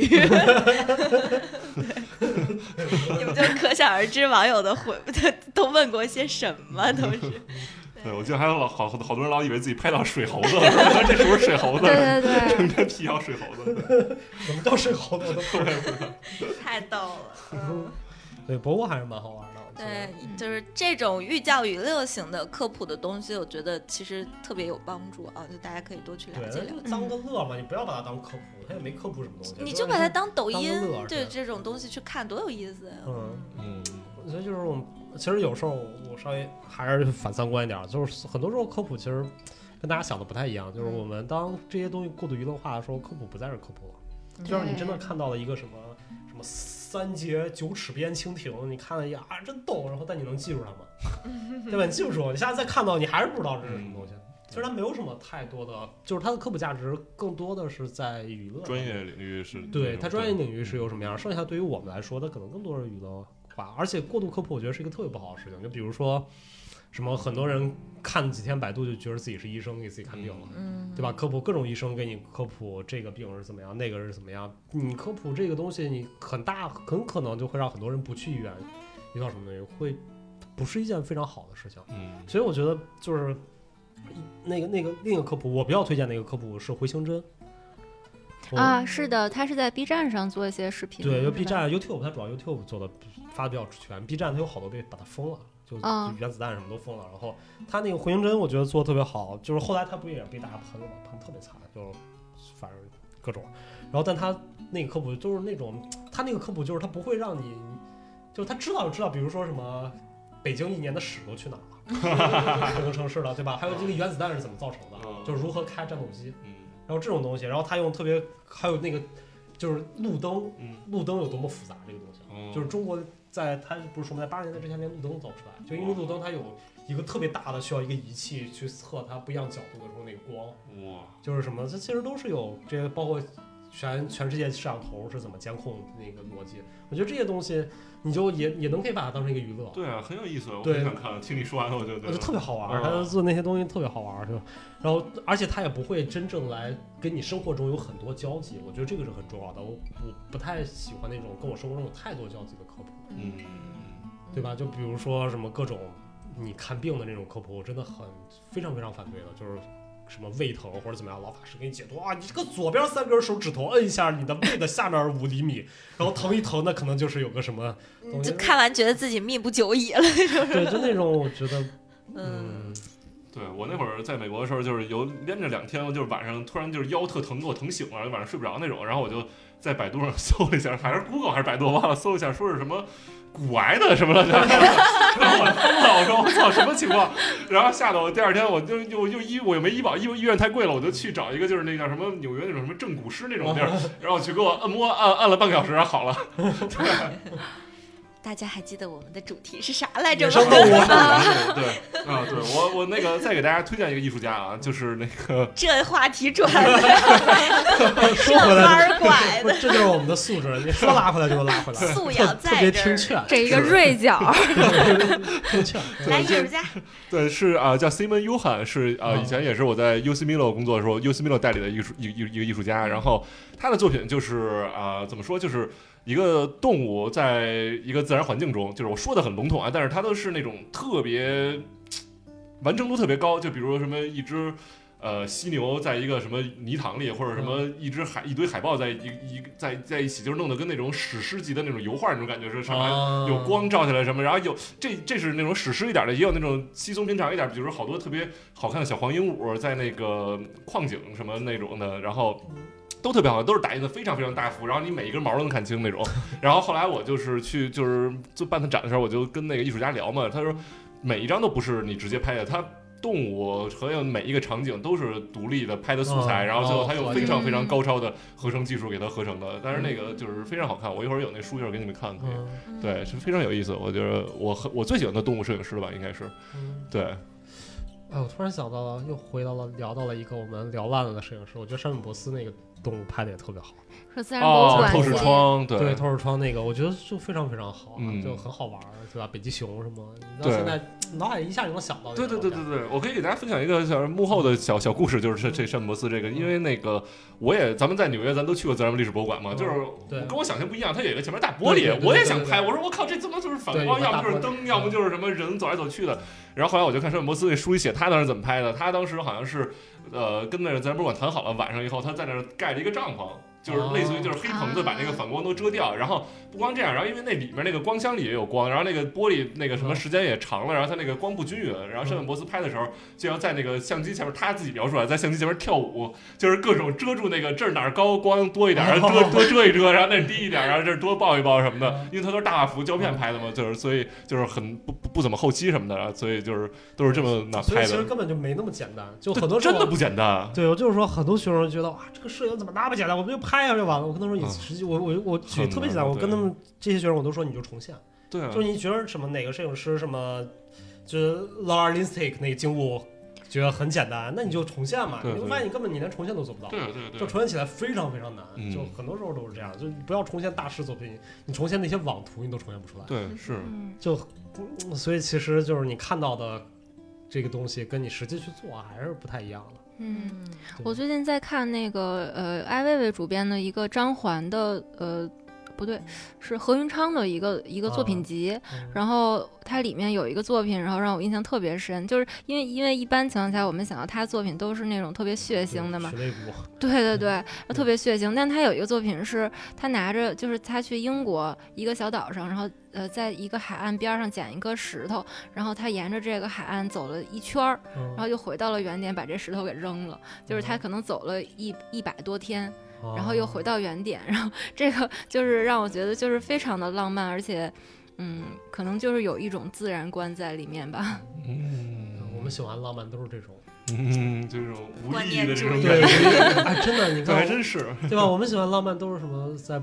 在那个呃在墨西哥城踢冰块对对对，对吧？追龙卷风，嗯然后这种划个从从墙上掉下去，或者是后人的那个什么，就是 You are my time 的那对个，，You are 啊 my 对 weather 对那 are 个 my 对 weather，对，每天在温泉里边泡着。但是但他那个温泉那个那个大冰那个太漂亮了，嗯我，看了那个对视频，哎呀，这样看的，对，那个都超重的，那一个都好几吨的，那一个冰块，那个那个那个雕塑，那个嗯玻璃。嗯，本来他之前好像来过一次中国？我在在纽约展过，我不知道中国。对，他好像我特别喜欢 Ronnie Horn，我也喜欢。嗯，所以有没有我还听过他现？Artist Talk，他特酷，我操，这一个短头发老太太，就各种逮谁骂谁那种。对，上海 反正就是当时应该好多艺术家在那对一个 panel 嘛，然后他觉得谁说的不对，就是我觉得你这个有问题什么的，就直接说的这种。哦 我之前我之前去过 MoMA 听了一个二场位，这完全跑题啊，巨他妈多！就是我我在人生中你就感觉只能是电影里面，你看过 Square 吗？方形？然后看过看过那个，嗯。就是讲当代批判当代艺术对，那个。片当 Square 里面不是有一个男的，有他一发言他要骂人，嗯。会语症。嗯。然后我在 MoMA 的一个 panel 里面真的遇到一个会语症，然后那个男的就是我们在听 panel 是好像就是 New Photography 还是什么，忘了一个。然后其中有一个男的，就是他就是那种控制不住的，就是他要提问题嘛，就是后来大家讨论，就当时卢卡、布拉洛克都在，然后就是就是他坐后面，然后给他话筒，他就一定就那种那种就是开始说 OK，I、I have a question. Fuck 那种哦 fuck 这种，然后所有人知道就大家那么正式一个场合，前面一排艺术家，然后那个然后因为你知道他那个厅很小，就我估计整个观众也就几十人，就几那个 panel 很小的一个 panel，然后然后所有人就然后所有人，然后然后这会儿他旁边那个女的就说说 I'm sorry 干什么，就那个我们当时就一个什么什么 phobia，就是我没听懂，然后其实那个主持人就是那个主菜人 MoMA 那个主菜人就说 OK I understand，然后然后那男的就一看他都忍着，就我们也不能，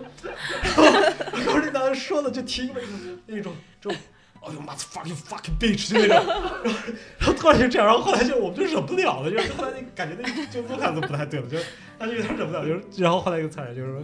就是就是那种就是 if you cannot stop，could you just get out and become done come in，然后男的就就你也不知道他是发作了还是真的在骂的，就那种就 fuck you，真的。嗯 真的，他就特别魔，我操，都惊了，就，就是那个就是哎，你们的电台播这个真的没问题吗？没没没没问题 OK。大家听不懂英文的，你这个别讲了，你这这句话必须得剪，这句话有问题。对，我也听不懂英文。对，嗯，所以我们聊的就是，其实我们喜欢的那种浪漫主义东西，好多时候都是四两拨千斤的吧，嗯没有特别夸张的。就是浪费时间，我就是仪式感很强，对对对就是对就是嗯。制造很繁复的没有意义的事情。嗯，对。嗯，哎，主要我们平时太忙了，真的，我觉得就是因为我们生活压力太大，各种事情太多，所以导致了我们看到这种无意义在浪费时间的事情，就会产生很很强的向往嘛。人人类的终极向往，对就是心安理得的做一个废人，浪费时间。啊，对我觉得这期差不多了吧。对，然后我们特别感谢这期涛哥能在百忙之中抽出来跟我们来聊一期 关于野生谢象如谢各位，谢。谢各位。对，而且大家也刚刚可以听到，就是陶哥所在的这个工作，他们的体系其实是很庞大的。除了国家地理，然后像我们的博物对啊，还有中华遗产杂产，志，嗯对这嗯些其实都是呃，我觉得未来有很多可以发掘的点，然后包括能够让大家了解到一些他们工作日常的有趣的项目，或者说他们的到底是在怎么工作的，跟我们想象中是不是有很大的不一样的地方？艺术家进入到真正体制里工作的时候，我们在做一些什么？呃我觉得都可以去。对，我觉得之后其实我们可以再吐吐吐槽对啊。主要是为了，主要是为了证明艺术也是可以为人类做些实质性贡献的，嗯，是吧？其实大家都会以各种各样的方式去去做贡献，做贡献不是大家常规认知里的这样。对你多吃点猪肉也行。嗯，你吃的越多，猪就越多，对吧？你吃的越少，猪就越少。没有买卖就没有杀害，就是你以后当人不再吃猪的时候，那猪很快我估计就可能灭绝了，嗯，对吧？嗯 嗯，而且从我们的角度来讲，其实我们今天把动物的这个话题抛出来，不光是野生动物啊，各种动物也是希望能够引发大家对于我们人类跟动物的一个思考。对吧？就保护这个词儿，它到底是一个贬义词，还是一个褒义词，还是我们一个主观意义上的一个词？我们希望大家能够从更多元的思维来去思考这样的事情。嗯，OK，那我们这期就到这儿，然后感谢涛哥，然后感谢白老师，感谢文涛，感谢大家的收听，感谢我们下困困对，好，我们下一期不见不散，拜拜。拜拜拜拜拜我们要去吃野生动物了。嗯？啊，不是，我们要去吃动物了。雨の夜に君を抱きしめてた道路脇のビラと 壊れた乗屋と街角ではそう誰もが急いでた。君じゃない。